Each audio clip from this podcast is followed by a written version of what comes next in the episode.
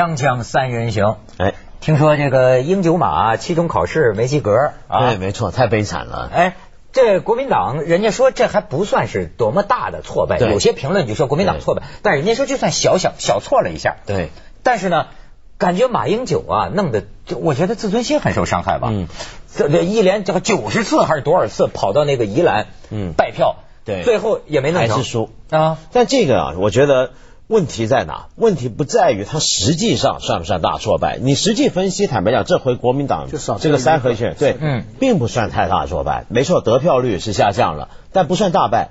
但败的是什么东西啊？是一种媒体形象跟声势。因为之前选之前，你记不记得，大家就已经说了，这是测试这个蔡英文上台之后，那么第一回看他作为这个民进党主席的力量有多大。双鹰对决对，没错。然后那边呢，就看马英九，你这个光环经过这个风灾之后还保不保得住？嗯，一直都把焦点放在这儿，多于这个实质选举结果。而且我，嗯所以呢，你当你现在选选成这样，其实小小的挫败，但媒体一夸大，这个滚雪球效应很可怕。没错，就是选民还有一般人心目中，哎呦，马英九完了，其实没有完，被你说完了，他就会真完的。而且呢，你说了之后，马英九呃自个儿的说法呢，也我听着也像是越说越完。就是我我不懂公关啊，但可我但是要叫我觉得话不能那么讲。你看马马英九就说了，尽管现在经济不好，但是选民们还给我们什么十几个什么县市的这个支持啊，这个选民们对我们国民党啊真是非常的宽厚。我怎么作为选呃我当然不是选民了，我怎么听这话有点泄气呢？就啊那意思，我们是可怜你才给你投票是吗？不能这么说吧？这应该反过来讲，一个反过来，应该说我们经济这么糟，我们过去怎么样？大家仍然投票给我们，可见大家对我们非常的信任。这说明我们国民党坚守的价值，我们一定啊化悲痛为化悲愤为力量，对吧？怎么怎么着？这说话得往昂扬嘛，得有点。他怎么这这说明大家宽厚？这次的关键关键是很多呃蓝营的人不出来，他们有点失望，对所以投票率特别低。说是深蓝的含泪不投票，怎么对我说这含泪都传到台湾去了？但是但是但是有一个现象就是绿的他很铁杆，他根本不管你你想支持，要是你你你不是怎么来说哈，你看到陈水扁这个样子，对不对？出了那么大的事情，可是绿的他不动，他 基本他他这次还增加了一点，但他基本的去不动。而且还有一个东西，就绿的那些铁杆啊，嗯呃，他有个很重要的原因，就这一回啊，民进党啊是以哀兵之势出来，嗯嗯就之前是惨败嘛，那么这回呢就等于哀兵，这个号召力很大，就他的铁杆觉得这一回要收一次他的实力，说得测一测国民党，要不然以后就给人压扁了。不过这次啊，我倒是感觉到啊，呃，当然，当然隔岸观火啊，嗯我倒是感觉到，就说这个民主啊，为什么人家有人讲啊，说这个民主不是个最好的制度，嗯但它是个最不坏的选择。嗯你看，即便像台湾这样被认为是搞得比较乱的民主，我都发现呢，对。这个多数人的这个意见完全有可能不靠谱，对吗？因为多数人嘛都是这个不见棺材不落泪的，嗯对吗？你你做以前我是不知道，可是他倒有一点，你要是做的不行，他下一回啊能把你选下来，对而且呢，你所需要付出的这个代价四年，最多呢，你看他连任两届就是八年，他不会像是没有民主的那种地方吧？你可能付出的代价非常惨重，甚至是几十年的代价，对吗？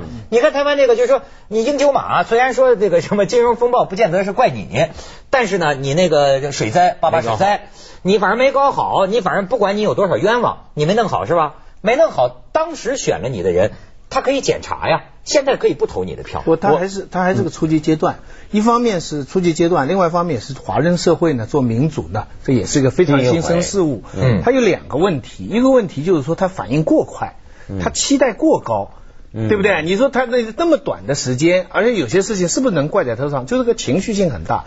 第二个呢，你选选这个县长啊、镇长啊，你在美国的话，你选州长啊，你选选地方的，很多时候是考虑这个地方的事情。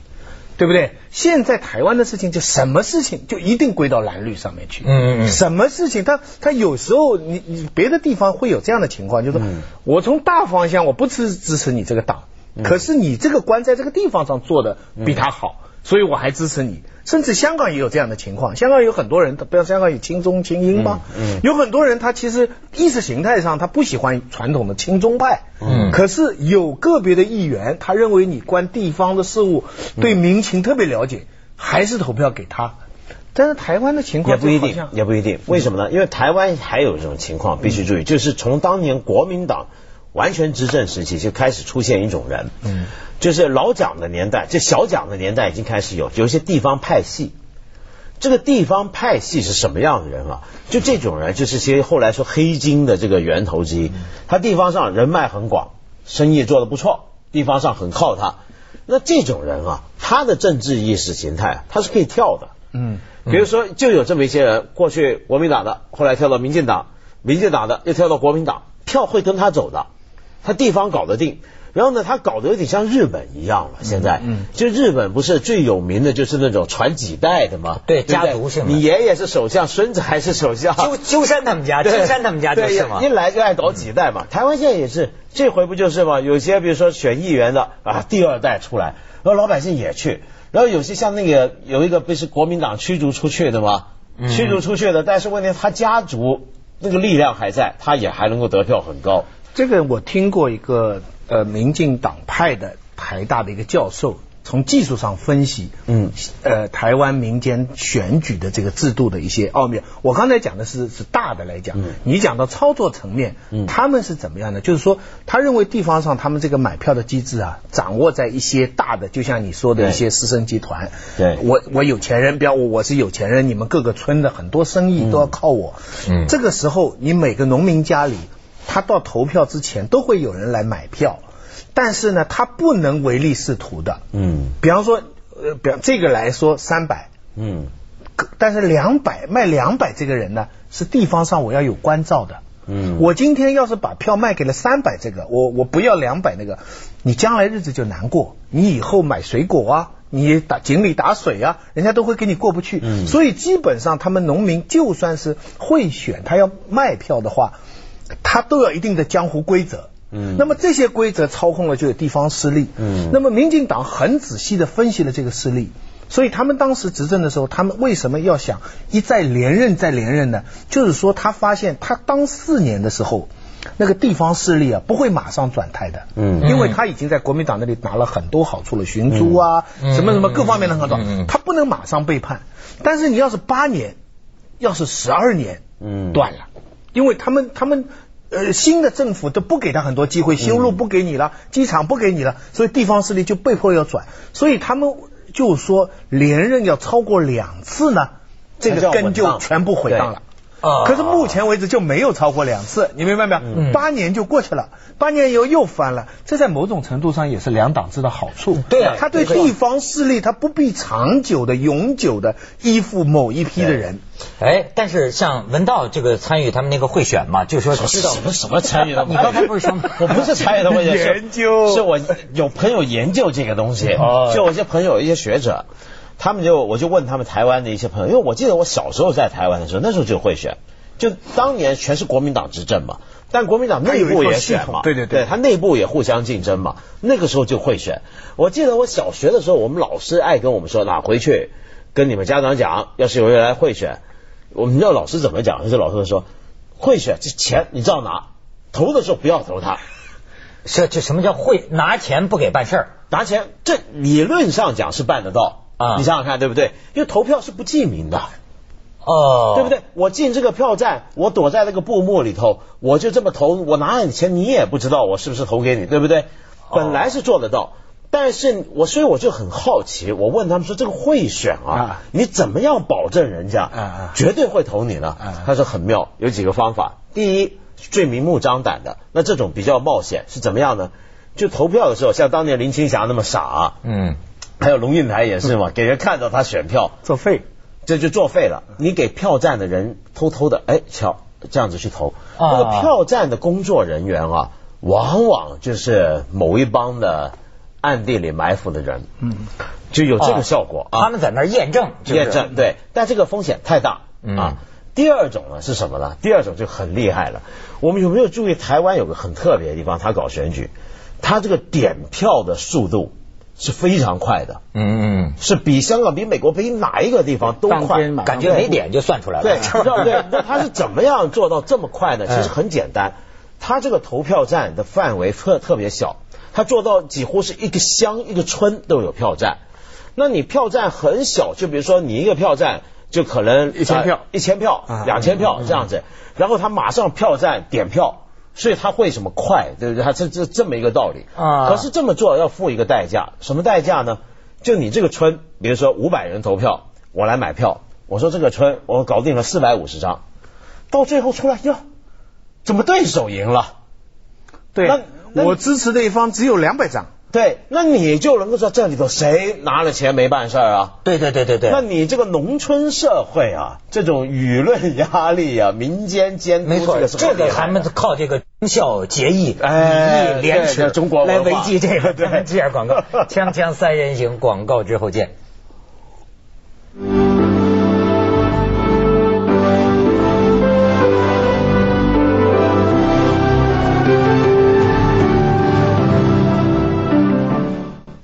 哎，文道还有什么会选他？还有一招，刚才讲这个呢，就是透过这个农村传统社会的群众压力，就村民不是怕人闲言闲语嘛，怕闲话，就说你不想让人怀疑你你没投那个票，但还有一种更厉害，这是干嘛呢？贿选的人是这样的，他来你家，比如给你买票，这票首先呢是市场价格决定的，每个村都不一样，每个乡也都不一样，嗯。但平均是可以很贵，有些地方卖四千一张，有些六千一张。台新台币啊，新台币，那就一你想想千块钱人民币啊。这差不多一千多两千人民币。一千块，哎呀，你要中国大陆给一百块钱，他就能投你的票，对呀，是吗？这这很贵的。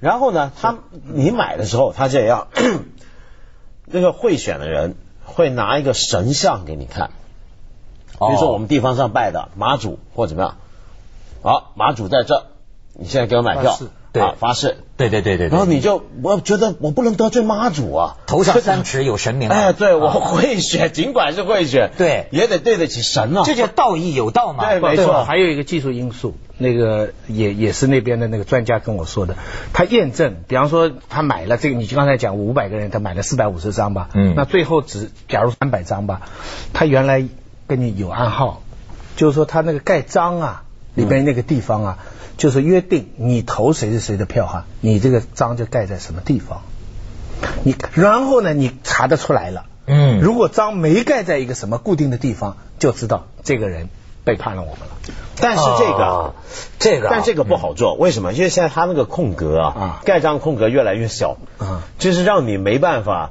随便盖。我就觉得，就说你像听你这么说哈，我就觉得台湾呢人心尚在，对吧？至少说，那、你给我钱贿赂我，我就投你的票。他要不然对不起神神明，他还有这么一个东西。但是我相比假买票，对还真买票。对，但是我相比之下，我就看到这个内地啊，为什么有人说大陆人心大坏？当然说的太夸张了，嗯但至少在个别人身上，我觉得人心是大大的坏了。就像上次我们跟徐老师讲，你看有的那个呃当官的那个儿子，对吧？他老爸是局长，好，这项工程招标，你知道他能怎么收钱吗？我觉得他就道义无道了，你连这个忠孝礼义廉耻都没有了。就是说，你们三家投标，三家的钱我都收了，但是呢，我收的时候我告诉你啊，呃，我也不一定能帮上忙。但是呢，如果你呃没中，我把钱呢退给你，你明白吗？但是最后呢，他什么都不干，你们三家总会有一家中标吗？中标的那一家就就就就觉得那一百万就给他一百万给他，那你没中标那家呢，还不一定好意思收回你，你还不一定好意思要，你就说我反正搞好关系，这次交点学费，那那我就，所以你知道吗？这招不错啊，这招不错，就什么上次讲的，都不干吗？上次讲的，我们觉得这真的太高，而且最关键，他一点都没犯法，对他没办法，因为 他没有干预那个投标过程。不是，当然犯法了。这他犯什么法你要钱本身这个索贿，这个就就他没有索贿啊，贿是什么？就你拿了钱帮他办事，你才叫索贿。你不办事，你不办事，都你叫诈骗的。。我怎么叫诈骗？你念像香港的联署这个叫送礼那是是你许以人家这个都承诺嘛那你诈骗嘛，徐老师，哎，你这么搞，你将来你不是老老老老主持选美吗？呃，没错。入围的，一个个你每一个都说，你给我钱，我让你当冠军。那我就不要钱了。你也要看身体行不 不要行钱了，啊？不要钱了。在大陆有有，呃，算了，别说了。锵锵三人行，广告之后见。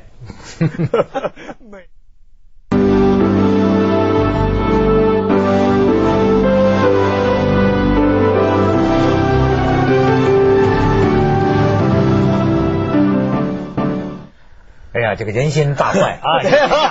人心大快，人心大快。不，我发现最好玩就台湾这种贿选，比如说他从社会学角度讲的话，嗯，他这个贿选之所以成功，除了第一种真的要验票那种之外，其他两种它依赖的是什么？第一种，比如说农村的社会压力，这个叫做用社会学术语讲，这个叫社会网络，对，要有一定的社会网络，这种汇票才能成功。嗯，可给神明看你看神像的那个叫什么呢？叫文化资源。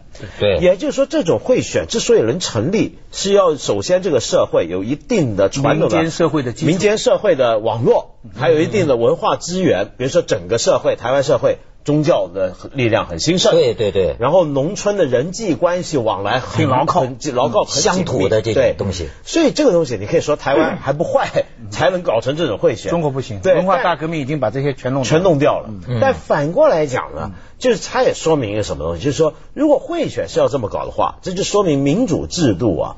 这个东西，它实践在不同的地方，一定会受到那个地方的原有的文化的讲制约。就是最近的那个什么菲律宾吧，是那个安帕图安家族哦，哎呦杀了屠杀杀了多少个？现在菲律宾军队已经在他那叫什么棉兰老岛啊，好像在已经是我才发现这个老安帕图安这个省长。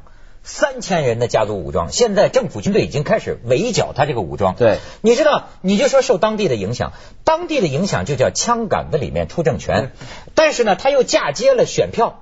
对这个老安帕图安原来跟这个菲律宾这个阿罗耶关系铁磁啊。你知道他铁磁到什么程度？就他的大就是这个他统治下的这个地方，大部分选票都是给了阿阿罗约，甚至他能控制到，我不知道他大概不一定是会会选还是枪杆子。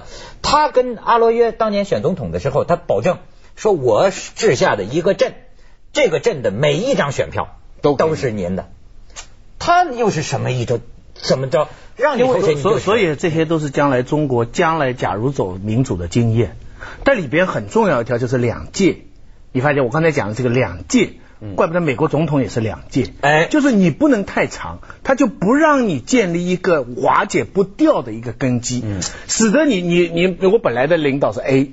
噗，现在变成 B 了，那我要不要投靠 B 呢？假如我知道 B 也就是两届，而不是永远的话，不是一朝天子一朝臣的话，下面这些打工的人就有一个自我选择、自我保卫的一个权利。嗯否则的话，那你就是一换了一个人，你就得决定要重新投靠。所以我要不就说这个他是个罪不坏嘛？对其实很多事儿就是罪不坏，就是说你看承受的代价不至于太大，就是人民愚愚昧了四年，再愚昧八年。再像美国的能能愚昧十二年好不好？他毕竟还是个十二年，总是可以，你你就不当了嘛，是吗？还有个机会。不过哈，我这次去，我最近去了台南成功大学做一个讲座，去看了台湾文学馆。嗯我的一个感受是，绿派的这个文化经营啊，嗯，悄悄的挺挺扎实的，但那整个馆就是绿营，就是它整个这个气氛。没错。所以这个选举啊，除了表面的因素、政绩啊或者什么政策之外，这个四六以至于五五的这个这个整个这个那个台文学馆呢、在台南最好的一栋建筑。对，那个是什么松下生之助？就是说设计一个日本人啊设计台北的那个总统府的，以前日本总督府那个人设计的，他是台南最漂亮的一个建筑，以前是日本总督府，后来是空军司令部，哦现在居然拿来做文学馆，我看到挺开心。那个创馆的林瑞明啊，陪我去啊，就跑去看，结果进去一看，你知道怎么回事啊？他台湾文学，说台湾的古典文学。从从我们明代的时候开始的，然后杨奎啊、钟理和啊、对赖和啊，这都好。叶兆正，哎，什么什么都好。兆正啊，但他接下来他说了，我们台湾文学呢受到了世界文学的影响，比方说日本文学对我们有很大的影响。嗯我们台湾文学呢，对世界文学也产生了很大的影响。比方，我们对中国文学就有很大的影响。哦，在这儿划开了，你知道吧？所以，所以他政府拨三亿多每年来资助这么一个。背后全部是政治，然后他办的又很活泼哦，小朋友进去可以踩电子的东西，可以接受。我一看当然知道很荒唐。我说你这台湾文学馆没有白先勇，没有余光中，你摆了李昂的一大堆的笔记。这个作为文学的角度，我说你你们怎么弄法？可是你台湾的年轻人现在他不知道，他进去不不不，台湾文学界对那个馆很大争议，哦，是吧？相当人是非常不满的，就因为你刚才说的。白先勇、余光中，他都非常边缘化，他是没有，完全没有。对啊，然后还有陈应真，他也很尴尬。哎，就陈应真，你该怎么摆呢？不过我想说话说回来，就是说这种选举啊，民主政治啊，它真的是需要有一个土壤支持的。土壤，就比如说像菲律宾也民主很多年，对不对？但你你真的是需要惨，你现对，要要是美国人以为菲律宾是民主国家，看了这次的选案，你就对你一定需要有一个社会的支持，就整个社会建立到一定程度的。呃，你比如说有的地方吧，像日本，嗯，日本从某个角度来看，你不觉得它很民主，因为它自民党一党独大了几十年，嗯嗯，但他也选啊，嗯，但是问题是说它的整个社会机理不错，嗯，所以使得比如说他官僚不容易腐败，嗯，他的官僚体系非常强悍。那么那样子就能还能够撑得人伦呃，他的伦理上的公私分开。日本它有很多检讨，就是说它的那套制度无意中暗合了欧洲的一些制度的一些一些伦理。所以今天我觉得中国也是需要有很多的社会的资源，就整个社会道德各方面的重建是很重要。所以民主不只是选举，虽然它这个标志是选举，接下来为您播出走向二零。咱们要现在从土壤开始抓起。对。不过现在咱们的土地都被卖了。